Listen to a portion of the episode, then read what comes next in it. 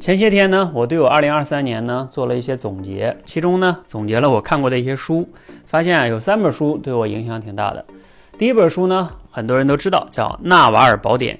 很不厚的一本书，挺薄，大家很快就能读完。主要就讲了两大主题啊，一个呢是关于财富，一个是关于幸福。我觉得这两大主题确实对咱们人生非常重要哈。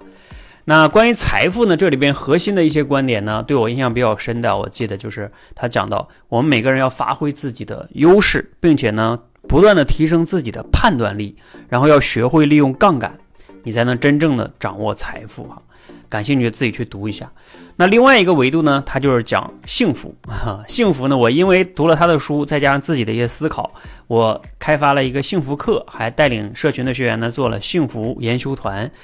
通过持续的研修幸福，这里边呢，我的定义啊，就有关键的就在于感恩、不评判和活在当下，你就能体会到幸福。这个感兴趣呢，大家可以来到我们社群学一学我分享的课程，或者你去读一读这本书。好，这是纳瓦尔宝典，非常重要哈。第二本书呢，在我手边哈，就是这个叫《马斯克传》，呃，这是去年挺火的一本书。这个读了他的这个传记啊，你就会发现 有一些体会是什么呢？他的这个童年原生家庭可谓不太好 啊，在南非长大，从小被各种虐待哈，而且他父母离异，后来他跟他爸爸生活了几年，他爸爸就是那种有一点人格分裂似的，所以给他搞得也童年不是很好。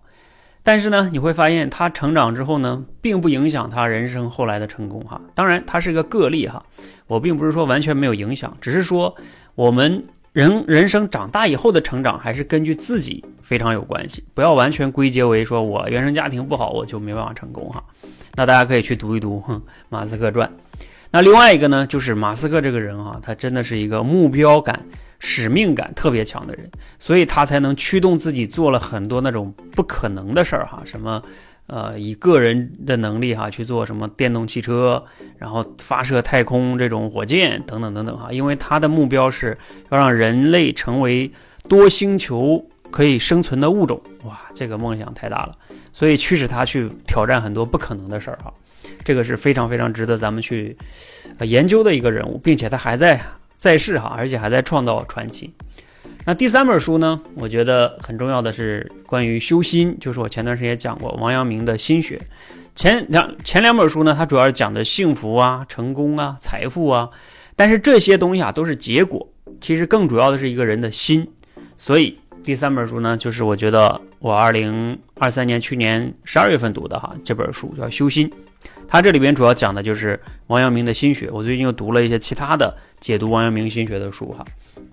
我越来越觉得哈，大家应该好好的去研究一下王阳明的心学，要学会致良知啊，怎么样去除私欲，恢复我们这颗良知心等等等等哈。那说起来容易哈，做起来不并不容易。我自己还总结了一个叫修心五问，通过这五问呢，我们不断能拷问自己，让自己的私欲慢慢的去除掉，然后恢复自己那颗 本心啊，一个心如明镜的本心。那人呢，做很多事情就会越来越顺。所以呢，我未来也会希望在我们社群中呢，带领我们的伙伴去一起来修心。